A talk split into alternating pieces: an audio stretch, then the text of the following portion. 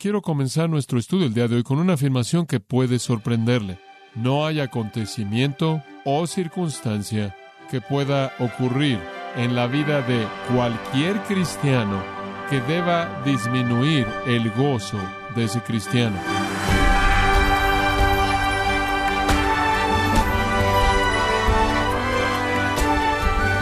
Sea usted bienvenido a esta edición de Gracia a vosotros con el pastor John MacArthur. Se le llama masoquista una persona que disfruta del dolor propio o de momentos desagradables.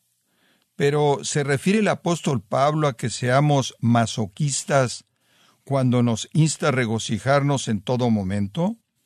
Quiero invitarle a descubrirlo hoy, cuando John MacArthur nos enseña que el gozo verdadero lo produce conocer la palabra de Dios profundamente. Esta es la serie La Iglesia impulsada por la Biblia, aquí en gracia a vosotros. ¿Por qué debo obedecer el mandato a estar siempre gozoso? Tengo problemas en mi vida, tengo dificultades, las cosas no van como yo quiero, no tengo el trabajo que quiero, no tengo las circunstancias que quiero, no todo va como a mí me gusta, ¿por qué debo estar siempre gozoso? Razón número uno, como un acto de aprecio hacia la naturaleza de Dios, como un acto de aprecio hacia la naturaleza de Dios. En segundo lugar, otra razón para estar siempre gozoso es como un acto de aprecio por la obra de Cristo, no solo como un acto de aprecio por la persona de Dios, sino como un acto de aprecio por la obra de Cristo. En tercer lugar, está siempre gozosos no solo como un acto de aprecio por la persona de Dios y la obra de Cristo, sino como un acto de aprecio por el ministerio del Espíritu, como un acto de aprecio por el ministerio del Espíritu. Número cuatro, como un acto de aprecio por las bendiciones espirituales, como un acto de aprecio por bendiciones espirituales. Número cinco, debemos estar siempre gozosos como un acto de aprecio por la providencia divina. ¿Qué es la providencia? La providencia es un término usado para describir la capacidad de Dios de dirigir los detalles innumerables que existen en el universo y hacer que todos operen para su bien en el tiempo y su gloria en la eternidad. Dios literalmente dirige todo aspecto del espacio, materia, tiempo, fuerza y energía para que todo se una para cumplir un plan y propósito perfectos. Dicho de manera simple, se resumen estas palabras. Y a los que aman a Dios todas las cosas les ayudan a bien a los que conforme a su propósito son llamados. Romanos 8:28. No importa lo que esté pasando en su vida, debe haber una gratitud incesante y gozo por la providencia divina, conforme Dios dirige todo para su bienestar y su gloria eterna. Dios, el Dios que es poderoso para guardarlos sin caída, quien los sostiene. Número 6. Debemos tener gozo incesante como un acto de aprecio por la promesa de la gloria futura, como un acto de aprecio por la promesa de gloria futura o si lo quiere simple, como un acto de aprecio por el cielo. No importa lo que esté pasando en esta vida, esto sabemos, que aquel a quien hemos encomendado nuestra vida la va a guardar hasta la eternidad. El que comenzó en nosotros una buena obra la perfeccionará hasta el día de Jesucristo. Lo que le ha encomendado a él, él lo va a guardar. El apóstol Pablo lo dijo también por el Espíritu de Dios, cuando fue inspirado para escribir acerca de su propio gozo. Él dice, yo me regocijo y me regocijaré aún. ¿Por qué, Pablo? Simplemente porque para mí el vivir es Cristo y el morir es qué? Ganancia. Si yo vivo en la carne, bien. Si me voy a la gloria mejor, me regocijo, debido a la esperanza de la gloria futura. El salmista, en el salmo que leí antes, lo mismo. El salmista dice, a Jehová he puesto siempre delante de mí. Yo veo a Dios, veo su persona. Por tanto, mi corazón está contento mi gloria se regocija. ¿Por qué? Porque Él nunca abandonará mi alma en la tumba, en el sepulcro. Él nunca me permitirá enfrentar putrefacción. Él me mostrará el camino de la vida, su resurrección. Estaré en su presencia, a su diestra, para encontrar placeres para siempre. El salmista tenía la esperanza de vida futura. En Hebreos capítulo 10 hay una gran afirmación en el versículo 34. Habla de aquellos que de manera dispuesta y gozosa aceptaron que les quitaran su propiedad de manera injusta, porque ellos sabían que tenían una mejor posesión y una permanente. Estaban gozosos aun cuando perdieron su propiedad ante ladrones, porque tenían su enfoque en un mejor lugar, una mejor posesión. ¿Por qué debe usted regocijarse? ¿Cuál es la razón? como un acto de aprecio por la persona de Dios el Padre, Dios el Hijo y Dios el Espíritu Santo, como un acto de aprecio por las bendiciones espirituales, providencia divina y la promesa de la gloria futura. Le voy a dar unas cuantas más aquí, número siete. Como un acto de aprecio por la oración respondida, como un acto de aprecio por la oración contestada. ¿Usted lo toma como algo a la ligera que Jesús dijo, todo lo que pidáis en mi nombre lo haré? ¿Es eso algo pequeño? ¿Es algo pequeño cuando Jesús prometió al Espíritu en Juan 16?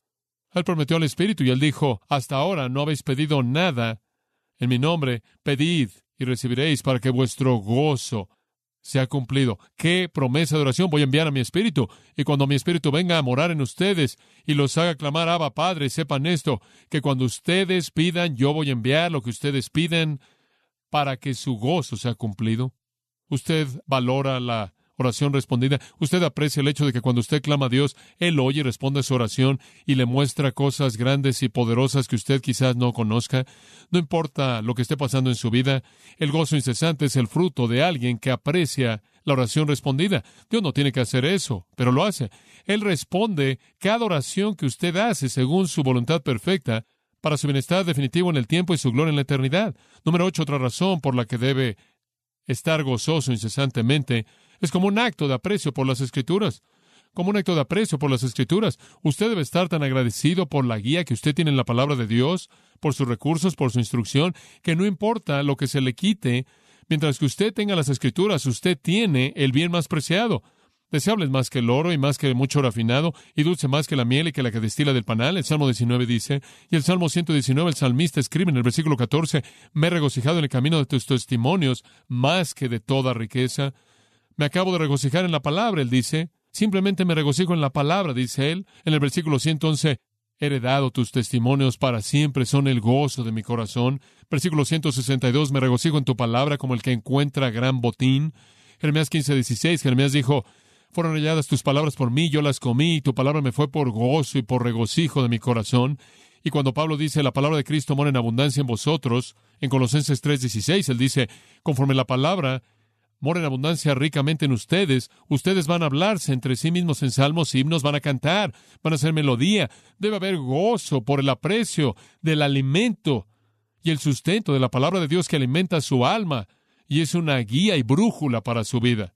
Dos más, número nueve, usted debe estar siempre gozoso como un acto de aprecio por la comunión cristiana.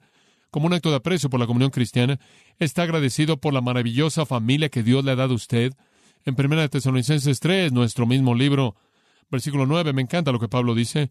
¿Qué gratitud podemos darle a Dios por vosotros, por todo el gozo con el que nos regocijamos ante Dios por vosotros?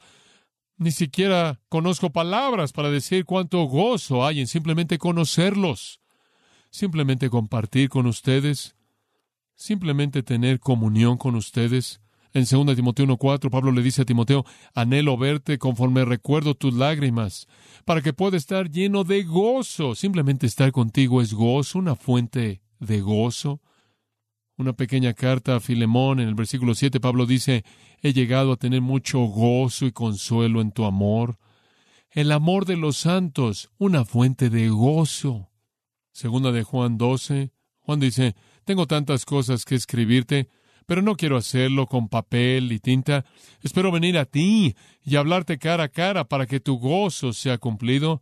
Debe haber gozo en la comunión cristiana, un gozo incesante, interminable. Esa comunión nunca puede ser quebrantada. Y finalmente, número diez, ¿por qué regocijarse? Como un acto de aprecio por la predicación del Evangelio. Como un acto de aprecio por la predicación del Evangelio. Eso es tan maravilloso. Pablo en Filipenses 1 dice, Cristo es predicado, y en esto me gozo, me gozo. En Hechos 15, quizás más enfocado en el punto que estamos presentando, versículo 3, por lo tanto, habiendo sido enviados por la iglesia Pablo y Bernabé, estaban pasando por Fenicia y Samaria describiendo a detalle la conversión de los gentiles y estaban trayendo gran gozo a todos los hermanos.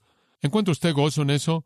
¿O está usted inmerso en su mundo personal o en su pequeña secta de manera narcisista, en cierta manera inmerso en usted mismo y simplemente porque no todo está bien con usted, no puede regocijarse, aunque hay muchos que están oyendo el Evangelio y se están arrepintiendo y creyendo y siendo convertidos. Este es un acto de aprecio por la predicación del Evangelio que lleva al gozo. ¿Debe usted estar siempre gozoso? Absolutamente. ¿Por qué? En aprecio por la persona de Dios, la obra de Cristo, el ministerio del Espíritu, como acto de aprecio por las bendiciones sobrenaturales, la providencia divina, la gloria futura, la oración respondida, las escrituras, la comunión cristiana y la predicación del Evangelio. Dice usted, a la luz de todo eso, si no tengo gozo, ¿cuál es el problema? Bueno, usted tiene algunos estorbos. Ahora, escuche con mucha atención, porque voy a presentarle estas rápidamente, pero quiero que me oiga. Hay varios estorbos. Número uno, si usted no está experimentando gozo, quiero que revise este inventario.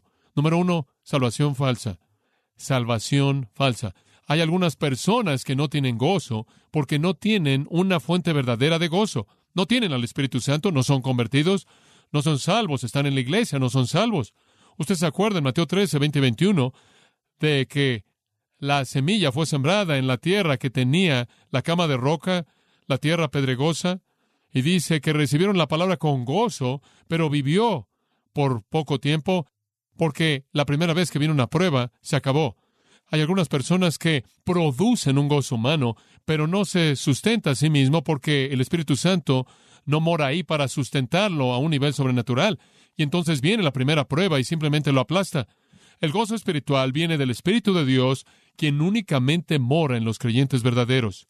La salvación falsa, la gracia barata, no puede producir gozo cristiano. Produce un sustituto falso que no dura. Segundo estorbo. Satanás mismo. Yo creo que Pedro lo dice cuando dice que Satanás anda alrededor mirando a quién devorar. Hay una destrucción ahí, y esa destrucción es la destrucción del gozo y la paz y el contentamiento. Satanás quiere venir por usted y tentarlo en sus pruebas y robar su gozo. Esa es la razón por la que Pablo le dice a los Corintios, no hay lucha alguna que estén atravesando, que es más de lo que puedan soportar. Pero a la mitad de eso, usted sabe, el poder de Dios está disponible. Pero la dificultad viene por el ataque de la tentación del enemigo. Satanás quiere robar su gozo. Entonces los estorbos al gozo, muy simples. Salvación falsa, lo cual no puede producir gozo verdadero. Y Satanás mismo, quien va a buscarlo usted en la tentación en medio de su prueba, para quitarle el gozo, entonces considere la fuente si está luchando en ese punto. En tercer lugar, un tercer estorbo es la ignorancia. Ignorancia. Escúchelo, lo voy a decir de la manera más simple que puedo decirla. La doctrina mala roba el gozo. La teología mala. Un entendimiento inadecuado de la soberanía de Dios. Un entendimiento erróneo de la expiación perfecta de Cristo. Un entendimiento inadecuado de la seguridad del creyente. No comprender el ministerio del Espíritu Santo. No entender todas las bendiciones espirituales que Dios nos ha garantizado en Cristo no comprender el recurso de la oración, cualquier tipo de teología mala, no reconoce las razones del gozo y roba nuestro gozo. Esa es la razón por la que Juan dice cuando él escribe su epístola, hijitos míos, estas cosas os he escrito para que vuestro gozo sea que cumplido. Les estoy enseñando teología para que tengan un cimiento para el gozo. Si usted no cree en la persona de Dios, que Él Siempre es un Dios de gracia, misericordioso, amable, compasivo hacia los suyos. Tiene un problema, porque usted podría preguntarse por qué las cosas malas le están pasando a usted, y podría pensar que Dios lo está haciendo porque Él es inconstante, incoherente. Si usted no cree que Dios es soberano y está en control, usted podrá pensar que las cosas le están pasando porque Dios no lo puede evitar. Eso le va a quitar su gozo. Si usted no entiende su seguridad en Cristo, usted se va a preocupar cada vez que algo venga y piense que usted ha perdido su salvación, y eso va a robar su gozo. La teología mala va a robar su gozo. Ignorancia. Número cuatro, incredulidad. Incredulidad. La incredulidad simplemente es no creer lo que usted conoce. Usted no puede ser ignorante, pero usted puede ser incrédulo. Viene del anterior. No cree las cosas que son verdad. Una cosa es ser ignorante, usted no sabe lo que es verdad. Otra cosa es no creer lo que usted sabe que es verdad. Si usted no cree, si usted no puede generar por el poder de Dios en su vida y al ceder ese poder, la fe para creer, y toma el escudo de la fe, entonces usted va a ser azotado por todos los dardos de fuego. Entonces, si usted no cree en la seguridad del creyente, o no cree en el control soberano y providencial de todo, y usted no cree que la gloria eterna está establecida, y usted no cree que Dios nunca va a dejarlo ser tentado más de lo que puede enfrentar, y usted no cree que toda bendición espiritual es suya en Cristo, y que usted es capaz de hacer todas las cosas en Él, si usted no cree eso, aunque usted sabe que dice eso, usted va a tener un problema. Usted va a perder su gozo.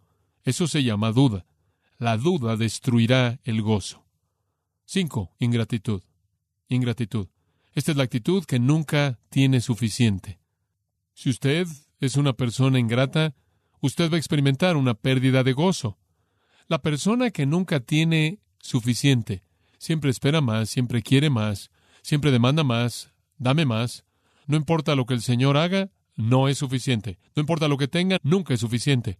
El Señor les da un trabajo, no es el trabajo correcto. El Señor les da un cónyuge para la vida, no es el correcto. No importa lo que el Señor hace, nunca es suficiente. No hay reverencia. No hay humildad. Por cierto, la ingratitud es el hijo feo del orgullo. La ingratitud matará su gozo, porque usted nunca tendrá lo suficiente. Si usted no aprende a agradecerle a Dios por cada detalle que Él hace, por todo lo que Él le ha dado, por toda bendición que usted tiene, si usted siempre está diciendo más, más, más, más, y usted vive en esa falta de contentamiento absoluto, eso da lugar a la ingratitud y roba el gozo. Eso lleva al número seis, expectativas falsas, expectativas falsas.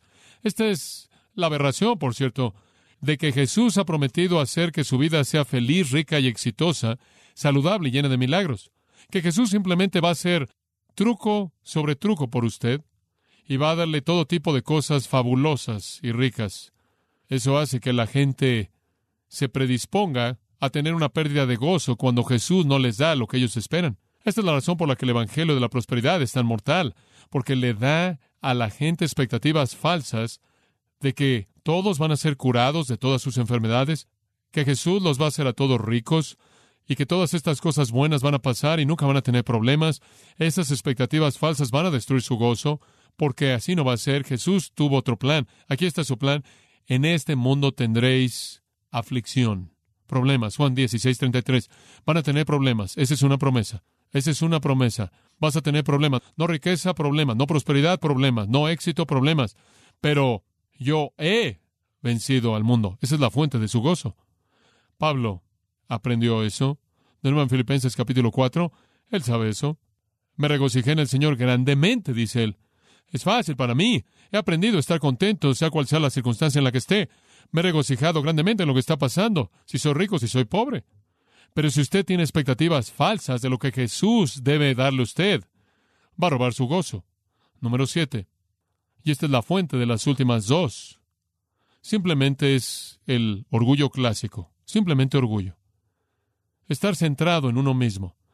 Si usted está simplemente centrado en sí mismo, usted nunca va a ser feliz, porque sabe una cosa, nada es más miserable que simplemente estar viviendo para usted mismo. Esa es una relación miserable el estar centrado en usted mismo, el análisis personal, el estar viviendo para analizarse uno mismo, que lo hace enfocarse en usted mismo, es mortal para el gozo. Ese es el problema primordial en la consejería contemporánea. La victimización psicológica y la terapia del abuso hace que la gente se vuelva a sí misma y empiece a verse a sí misma y entrar en toque con sí misma y usan la frase escúchese a sí mismo, escúchese a sí mismo, escúchese a sí mismo. Y lo que usted va a oír es muchas tonterías. Lo que usted va a oír es engaño, porque su corazón es engañoso. Lo que usted va a oír es una culpabilidad no realista que no puede aceptar el perdón. Lo que usted va a oír es el odio y amargura hacia alguien más, a quien usted está culpando por sus problemas. Permítame decirle algo, ninguna persona saludable se escucha a sí misma. La gente saludable se habla a sí misma. La gente saludable se habla a sí misma, no escuchan. Ellos dicen, yo, cállate, guarda silencio. Esto es lo que la Biblia dice, alíneate. Le voy a decir algo más, eso es verdad en la vida. La gente débil se escucha a sí misma, la gente fuerte se habla a sí misma, se disciplinan a sí mismos, alinean su vida con la verdad. No se escucha a sí mismo, lo que usted va a oír simplemente lo va a echar a perder. Escuche la palabra de Dios y después háblese a sí mismo. Orgullo. El orgullo simplemente, toda esa introspección, ese egoísmo simplemente va a destruir su gozo. Número ocho, el olvido. El ser olvidadizo. Bendice, alma mía, Jehová, Salmo 103, 2, y no olvides ninguno de sus beneficios. El ser olvidadizo robará su gozo. Una de las razones por las que mantiene usted ese banco de memoria, una de las razones por las que Dios no lo deja olvidar, no es solo para que pueda recordar sus agendas, no solo para que pueda recordar sus números telefónicos y sus direcciones, una de las razones por las que Dios le dio a usted una memoria es para que pueda almacenar un catálogo de todas sus bendiciones. ¿Entiende eso? Es bueno que usted regrese y la recite una y otra y otra vez. Lea cómo el salmista del Antiguo Testamento hace eso, una y otra y otra y otra vez. Sigue recitando el catálogo de bendiciones, que fue parte de su propia experiencia en la historia redentora. Llama a recordar, llama a recordar. Inclusive Jesús a la iglesia en Apocalipsis.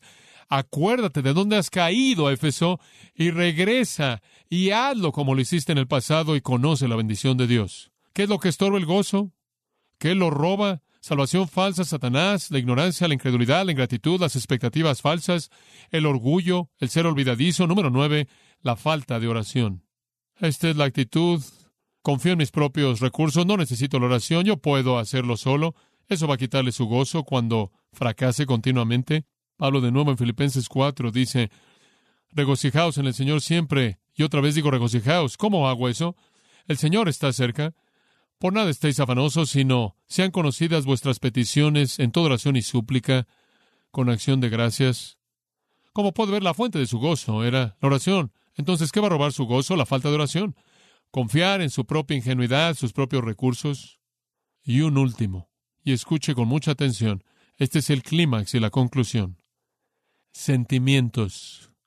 Los sentimientos robarán su gozo. Las emociones este es el problema primordial que estorba el gozo. Usted se vuelve víctima de la emoción. Este es un problema serio. La gente carece de la disciplina para operar su vida en base a un entendimiento de la verdad divina y de esta manera se hunden en el mar indisciplinado de la emoción. Y lo que hacen es que dicen, bueno, ¿cómo nos podemos regocijar cuando no nos sentimos gozosos? Como puede ver para ellos, el gozo es un sentimiento encima de un sentimiento. Y si usted tiene el sentimiento, entonces puede tener otro sentimiento llamado gozo. Dicen, ¿cómo podemos controlar nuestros sentimientos? Después de todo, tus sentimientos no son controlables. Esa es una mentira que viene del infierno. Debemos controlar nuestros sentimientos. La idea de la filosofía en la actualidad, de que se siente bien, lo hacemos, no creemos eso verdaderamente. Si lo hiciéramos, claro, tendríamos suficiente para tener una sociedad con más y más criminales porque le estamos diciendo a la gente que haga lo que tienen ganas de hacer y entonces hacen lo que tienen ganas de hacer y después tenemos que confrontarlos. ¿Cómo podemos controlar nuestras emociones? ¿Cómo no podemos ser controlados por nuestros sentimientos? Permítame darle algunas cosas simples que reconocer. En primer lugar, reconozca que Dios nos creó como seres racionales y nuestros sentimientos deben ser controlados por la razón. Su emoción debe responder a su mente, a la razón. No podemos todos ceder a nuestros sentimientos. Tendríamos un caos absoluto. No habrá ninguna relación humana que sobreviviría. Si toda persona hiciera exactamente lo que tiene ganas de hacer y dijera exactamente lo que tiene ganas de decir, sería el fin de la sociedad como la conocemos, como la humanidad. No puede ser guiado por sus sentimientos, no pueden gobernar su vida. Tarde o temprano tiene que controlar sus sentimientos y lo que controla sus sentimientos es lo que usted sabe que es verdad. Y entonces estamos de regreso a establecer el cimiento de todas esas razones para regocijarse, ¿verdad? En la persona de Dios, la obra de Cristo, el ministerio del Espíritu y todo lo que ellos proveen. Por cierto, la gente no regenerada no puede controlar sus sentimientos. No pueden. Realmente no pueden controlarlos. La sociedad va a tratar de poner algún tipo de refreno y algunos controles en ellos, pero conforme la sociedad hace más ligeros los refrenos y los controles, la gente comienza a operar y a mostrar más y más la incapacidad que tienen de controlar sus sentimientos. Tienen algunas restricciones sociales para hacer eso, pero no pueden controlar genuinamente sus sentimientos. Por otro lado, uno de los propósitos de Dios en la salvación, uno de los propósitos de Dios en el nuevo nacimiento, fue restaurar sus sentimientos a la función que Dios quería que tuvieran. Entonces, como cristiano, tenemos una nueva naturaleza, y ahora nuestros sentimientos pueden ser controlados por la voluntad de Dios, la cual nos es dada mediante la palabra y el Espíritu. Entonces ahora nuestras emociones responden a lo que sabemos que es verdad acerca de Dios, Cristo, el Espíritu. Nuestro gozo no es el resultado de los sentimientos, es un resultado del conocimiento de la verdad. Esto sé, está la confianza profunda, está esa base de verdad, de la cual mi gozo emana. Job no fue víctima alguna de sus sentimientos, él dijo, aunque me matare, en él confiaré. David no fue víctima de sus sentimientos. Cuando él estaba siendo perseguido por Saúl, él dijo, Jehová es mi luz y mi salvación, ¿de quién temeré? Esteban no fue víctima de sus sentimientos cuando él estaba siendo aplastado hasta la muerte bajo las piedras sangrientas y dijo, no les tengas en cuenta este pecado. Pablo no fue víctima de sus sentimientos cuando estaba siendo atacado sin misericordia por esos apóstoles falsos corintios y él dijo, mi fortaleza es perfeccionada en la debilidad, esa es la verdad de Dios y entonces me regocijaré en mis sufrimientos. Ciertamente Jesús no fue víctima de los sentimientos cuando dijo en el huerto, mas no se haga mi voluntad sino la tuya y en la cruz, Padre, perdónalos, porque no saben lo que hacen. No, los grandes baluartes no son víctimas de sus sentimientos. Los sentimientos estorbarán el gozo verdadero. Usted tiene que disciplinarse a sí mismo para que no viva en base a sus sentimientos, sino en base a la verdad. Y a partir de la verdad emana el gozo verdadero. El cristiano gozoso piensa más de su Señor de lo que piensa en sus dificultades personales. El cristiano gozoso piensa más en sus riquezas espirituales en Cristo que en su pobreza en la tierra.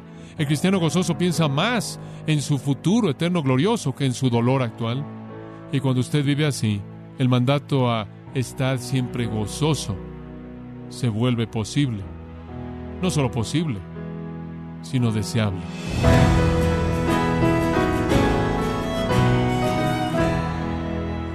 John MacArthur nos enseñó que como creyentes, lo único que nos asegura el gozo es conocer a Dios profundamente. Esto es parte de la serie La Iglesia impulsada por la Biblia, aquí en Gracia a vosotros. Estimado oyente, quiero invitarle a leer el libro Doce Sermones Selectos de John MacArthur.